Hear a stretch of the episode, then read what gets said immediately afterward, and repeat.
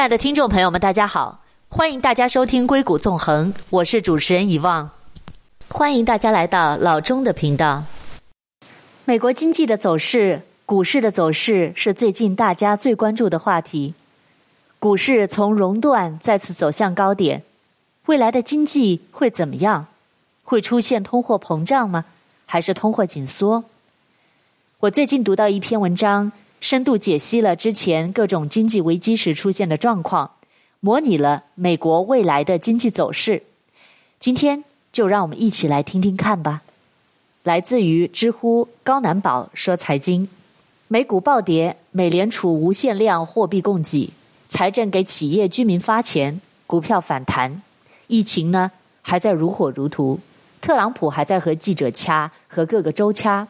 美国股市现在算稳住了吗？下一步怎么走？有的朋友认为，美国经济疫情之后类似于二战之后，经济增长不稳定，通货膨胀不稳定，股市不稳定。有的朋友认为是日本九十年代大崩盘的模式，经济一路下滑，股市一路下滑，长时间无法恢复。有朋友认为是美国三三年大萧条模式，经济股市急剧下滑。需要很长时间才能恢复增长。还有人认为是美国零零年网络泡沫和零八年次贷危机模式，就是迅速下跌后很快反转，继续上涨。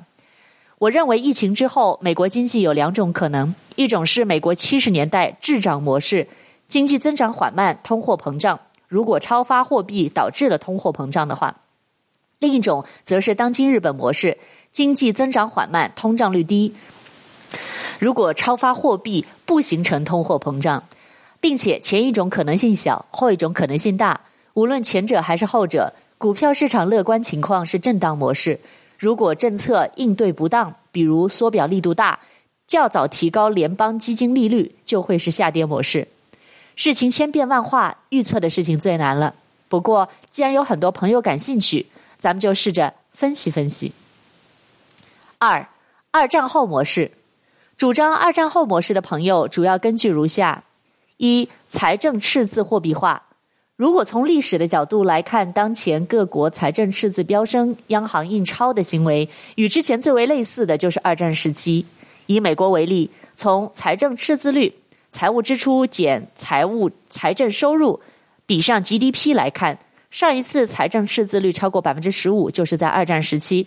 从一九四三年到一九四五年，美国财政赤字率均超过百分之二十，而英国预算办公室官员表示，在类似战时的情况下，英国的预算赤字率可能超过百分之二十。例如，二战时期，一战期间，美国赤字率突破百分之二十五，英国突破百分之十五；二战期间，美国和英国都突破了百分之二十五。零八年次贷危机的时候，美国、英国的赤字率在百分之十左右。二零二零年四月十三日，美国联邦预算问责委员会预计，急剧的经济衰退和应对新冠疫情的巨额支出，将使美国二零二零财年的预算赤字增长近三倍，达到创纪录的三点八万亿美金，占美国 GDP 的百分之十八点七。从美国政府债务率。年末债务余额比上当年的政府综合财力来看，二零二零年美国可能从二零一九年的百分之一百零六升至百分之一百二十以上，而上一次美国政府债务率超过一百一十的时候，还是一九四五年。虽然二战期间美国的国债主要对美国的个人出售，但是从一九四二年到一九四五年，美联储也买走了两百多亿美金的国债，超过同期国债总发行量的百分之十。并且，由于美联储购买资产所创造的是基础货币，在一九四三年到一九四五年的美国货币，美国基础货币年均增速均超过百分之二十，而本轮美联储购买国债的比率将超过二战时期，对基础货币的影响也会更大。截止今年三月份，美国基础货币环比一九年末已经增长了百分之十七，全年增幅超过百分之二十是大概率事件。那二战期间，美国基础货币增长曾经超过百分之二十。还有就是零八次贷危机的时候，基础货币增速接近百分之八十。二、交通封锁，经济衰退。除了财政赤字和央行和央行印钞之外，新冠疫情导致的交通封锁。经济衰退也和二战时期类似。比如说，为了应对疫情，全球有多个机场关闭了边境，暂停航班。美国在三月十八日宣布暂时关闭与加拿大和墨西哥的边境。同一天，欧盟宣布关闭边境三十天。俄罗斯在三月三十日宣布暂时关闭所有边境口岸。上一次出现如此大规模的边境封锁，还是在二战时期。国际航空运输协会三月二十四日报告显示，由于新型冠状病毒肺炎疫情全球蔓延，二零二零年航空公司的客运业务预期收入减少。两百五十二亿美金，比二零一九年下降百分之四十四，而新冠疫情导致的全球邮轮业大大范围停航，也是二战以来的首次。二战期间，除了本土未受战争影响的美国以外，其他受战争影响的国家经济都出现了衰退。最典型的就是英国，在一九四四和一九四五年都出现了衰退。二战期间，英国的经济衰退大约百分之五左右，还有一次大衰退是在零八次贷危机期间，也是接近百分之五。三、黄金升值，另一个重要的现象就是黄金升值。在二战期间，只有美元对黄金保持稳定，而其他货币对黄金均大幅贬值。以英镑为例，在二战爆发的一九三八年。一盎司黄金价值七点一三英镑，到了一九四零年就价值八点四英镑。一九三八年一盎司黄金价值一百二十三日元，到一九四零年价值约一百五十日元。一九三八年以前，黄金对英镑、黄金对日元都比较稳定。一九三八年中期以后，与黄金的兑换率快速上升。本轮疫情，美金兑美元同样在升值。三月份急跌是由于美股急跌，各类投资机构为解决杠杆头寸，抛出黄金换美元导致的。手上实在没钱用，也会把黄金卖掉救急。悲观的时候买入黄金，绝望的时候卖出黄金。资本市场流动性缓解之后，不绝望了，但仍悲观。黄金重拾深途。亲爱的听众朋友们，我们先进一段广告。广告之后，我们再回来。欢迎关注我的公众号“硅谷纵横”，微信号 b a y 下划线六七八。欢迎在微信上给我留言，告诉我你们的想法以及你们感兴趣的话题。我们稍后回来。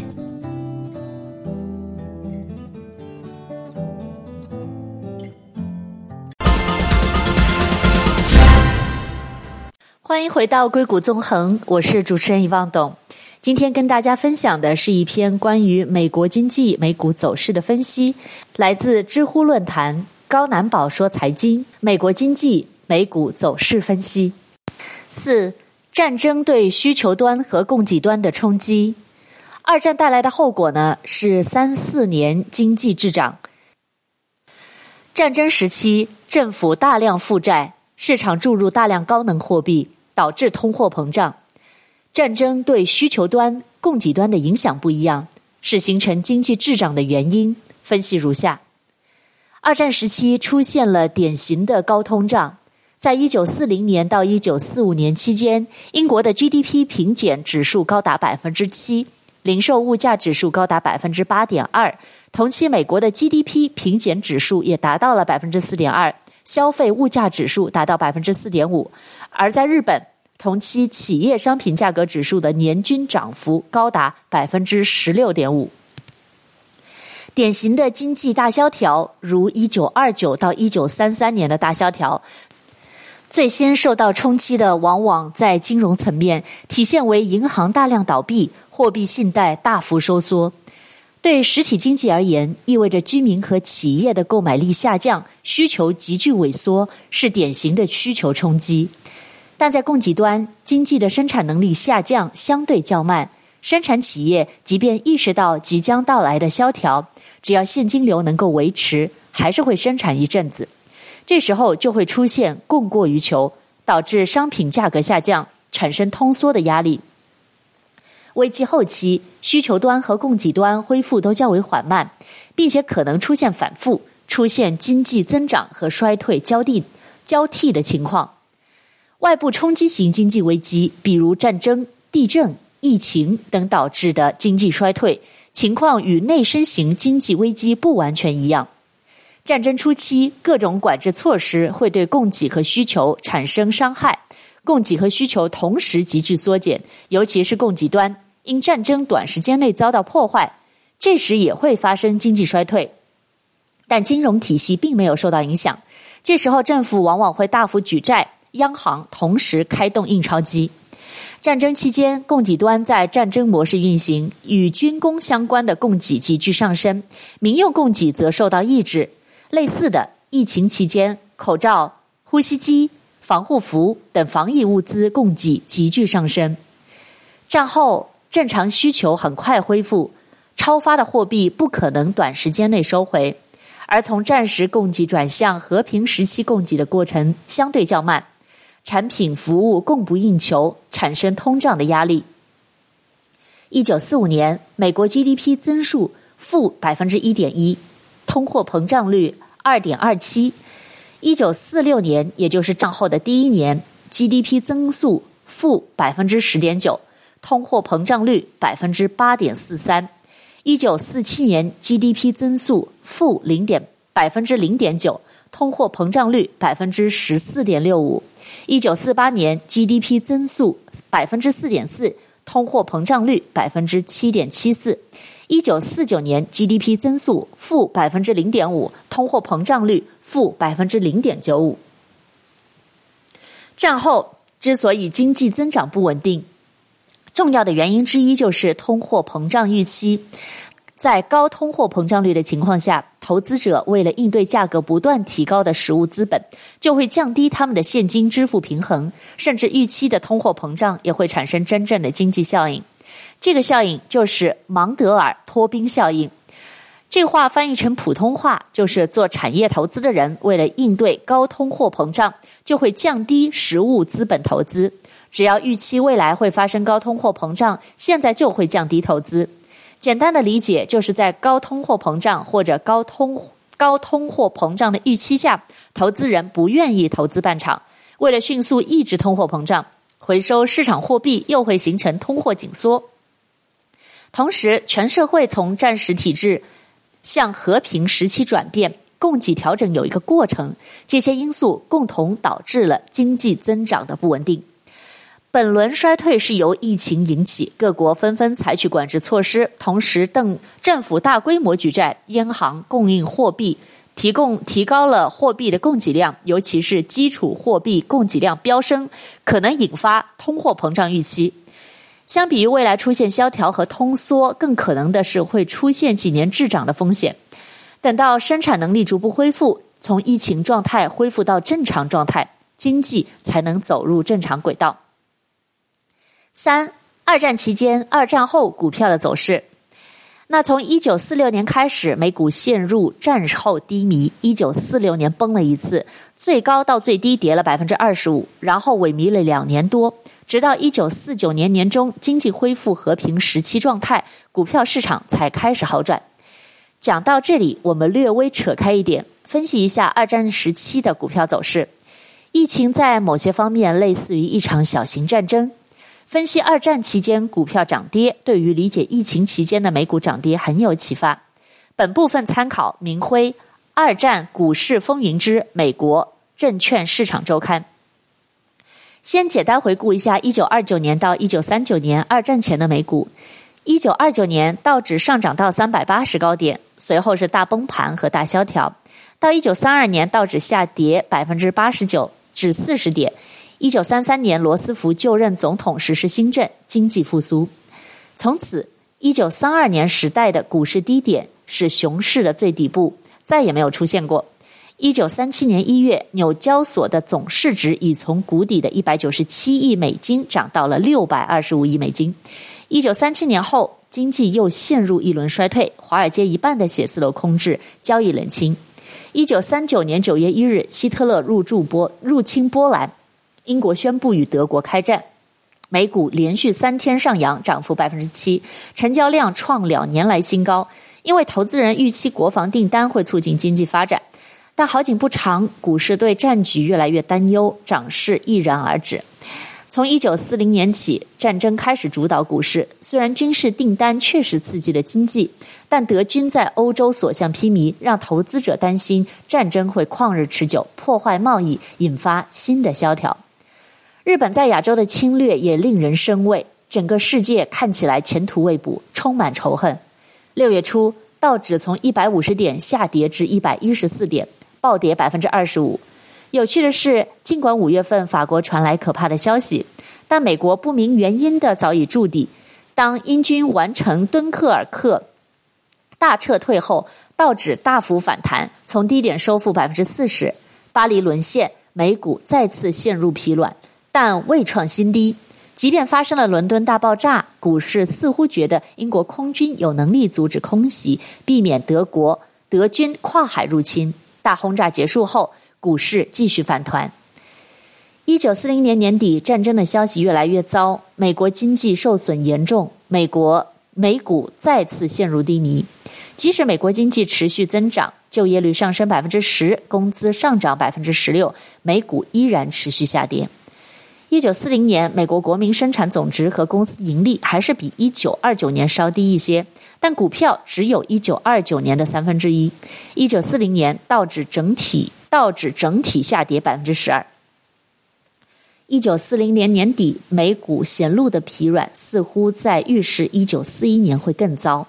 事实也是如此，那确实是极度危险的黑暗期。然而，股市在一片愁云惨淡中悄然见底了。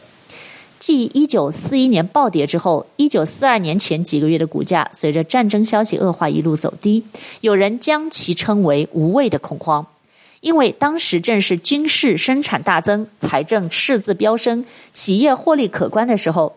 为什么跌？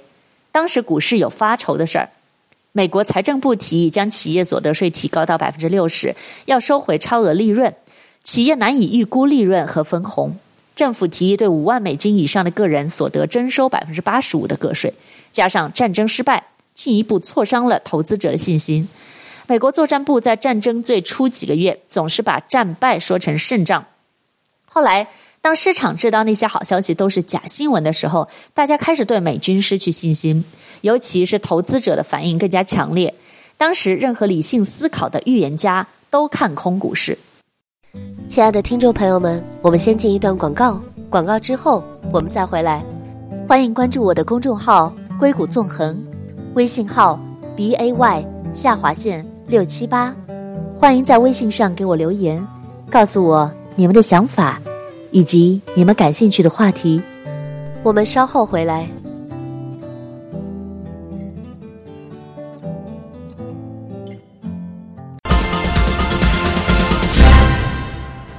回到硅谷纵横，我是主持人遗忘董。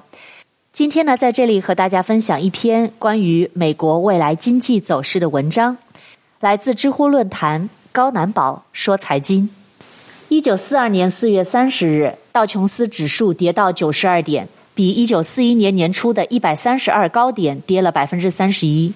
唯一的安慰是，英美两国都有坚决作战的决心，却也充满绝望，对人类的未来感到幻灭。对美股来说，当时的股票真是物美价廉。一九四二年四月，纽交所的股票中有百分之三十的股票市盈率不到四倍，许多股票都以大幅折都以大幅折价的价格出售。三分之二以上的股票价格只有四到六美金。六百只具有代表性的股票中，市盈率中位数为五点三倍，只有百分之十的股票市盈率超过十倍。一九四二年五月，就在美国于太平洋战场上的运道好转之前，美股在一片愁云惨淡和极度看空之下悄然见底。此后一路上扬。此时世界上仍然不断地传出坏消息，但股市似乎感觉到美日交战的形势已经逆转。五月初，美日珊瑚海海战，双方战成平手，而非胜仗。但这是第一次，日本无法称心如意的达到其目的，无法如愿取入入侵澳洲的跳板。美军首次抵挡住日军。事实上，美股在一九四二年第二季度的底部，是从一九二九年开始的大熊市的真正终结。新的长期大牛市在那年春季展开，持续近二十年。战后的蓬勃发展把美国股市带到难以想象的高度，但是在这期间，似乎只有股市隐约意识到长期的大萧条已经结束，新的时代已经展开。股市已多次证明，熊市底部是极度看空的点，从那个点以后，股市不见得需要好消息，只要不比之前已纳入股价考量的消息更差，就能上涨。一九四二年六月初，中途岛战役，美军重创日本海军，日本已无力再发动海战，只能采取守势。由于之前的教训，美国官方公报一开始没有把中途岛海战列为胜仗，专家和媒体也没有充分的重视。那时，社会舆论正忙着批评连续的失败与投降，根本没有注意到珊瑚海战役和中途岛战役的重要性。即便如此，美股马上本能地领略到中途岛海战的非凡意义，远比专家更早明白它的重要性。从此，这场战役变成长期消耗战，而日本根本无法和美国这样的工业强国展开持久战，日本由盛转衰。当时，美国已经快速新建了现代化的军舰和航空母舰。早在1941年初，日本海军司令山本五十六就曾向首相透露：“如果不计后果的出兵作战，我会卯足全力奋战半年或一年；但如果战争拖上两三年，我就毫无把握。”一九四二年低点之后，美股展开持续性牛市，长达四年。一九四五年是美股蓬勃的一年。伴随着盟军在欧洲势如破竹，大型股上涨百分之三十六。特别值得一提的是小型股，一九四二年上涨百分之四十五，一九四三年上涨百分之八十八，一九四四年上涨百分之五十四，一九四五年上涨百分之七十四。一九四六年，美国开始大幅震荡，二月道指出现百分之十的大跌，随后两个月又迅速上涨百分之十四，在五月底创出新高。随后两个月开始震荡下跌，并在单月下跌百分之二十。此后，美股陷入战后低迷，横盘震荡三年，股市与债市都陷入萧条，直到一九四九年年中，逐步完成从战时状态向和平时期的过渡，市场才开始好转。四，疫情终将过去，货币需要消化。二零二零年，全球主要国家祭出了力度空前的财政和货币刺激手段。各国央行开动印钞机抗议，还是看美国。三月二十七日，特朗普正式签署了国会表决通过两万亿美金经济刺激法案，其中五千亿美元用于直接补贴家庭，成年人领一千两百美金，儿童领五百美金，大企业将获得五千亿美金的贷款和救助。小企业将获得三千五百亿美元的直接救助，医院将获得一千三百亿美元，为各州和地方政府设立五千亿美元基金，解决地方政府抗疫资金不足问题。四月九日，美联储再投入两点三万亿美元，用于协助中小企业、州和地方政府，还会用来购买某些类型的高收益债券。贷款抵押证券 （CLO） 和商业抵押贷款支持证券 （CMBS），并且承诺今后有需要就给，无上限。钱从哪里来呢？美国国债面临无人接盘的窘境。据美联储公布的托管数据显示，截止三月二十五日，过去的三周内，各国外国央行已经减持了超过一千亿美金的美债。这个数据创始创下有史以来最大的单月抛售规模。